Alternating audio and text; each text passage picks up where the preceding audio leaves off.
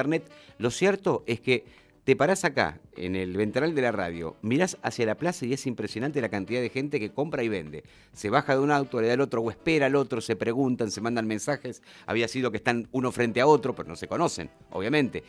Esto pasa, es justo acá, frente a la radio y también lo veo en la, en la iglesia. Qué, qué, cosa, ¿no?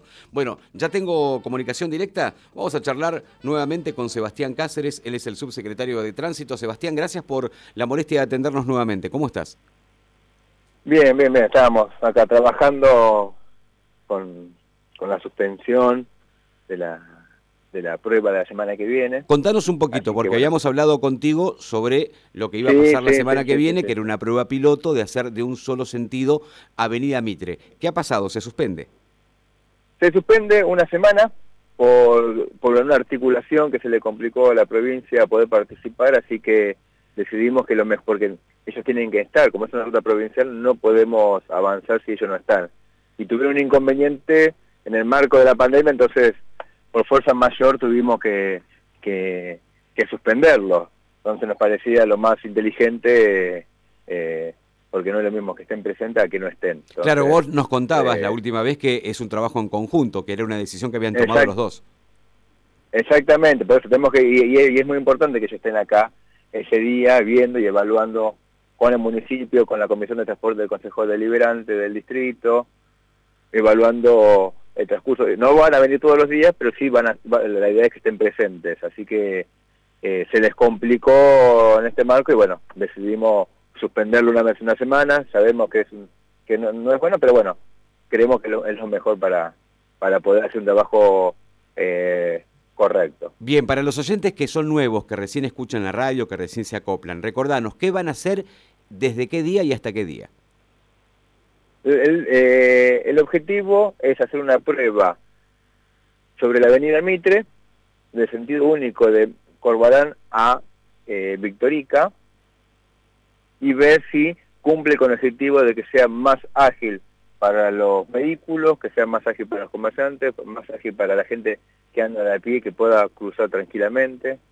Si cumple con esos objetivos, esa prueba que vamos a hacer de una semana, que ahora va a ser del 31 de agosto al 4 de septiembre, igual esto vamos a hacer una campaña, así como hablamos con ustedes, vamos a hacer una nueva campaña la semana que viene, a fines de, para volver a, instalar el tema. Eh, ese es, un, ese es el objetivo. El, el, objetivo no se cambia, es el mismo.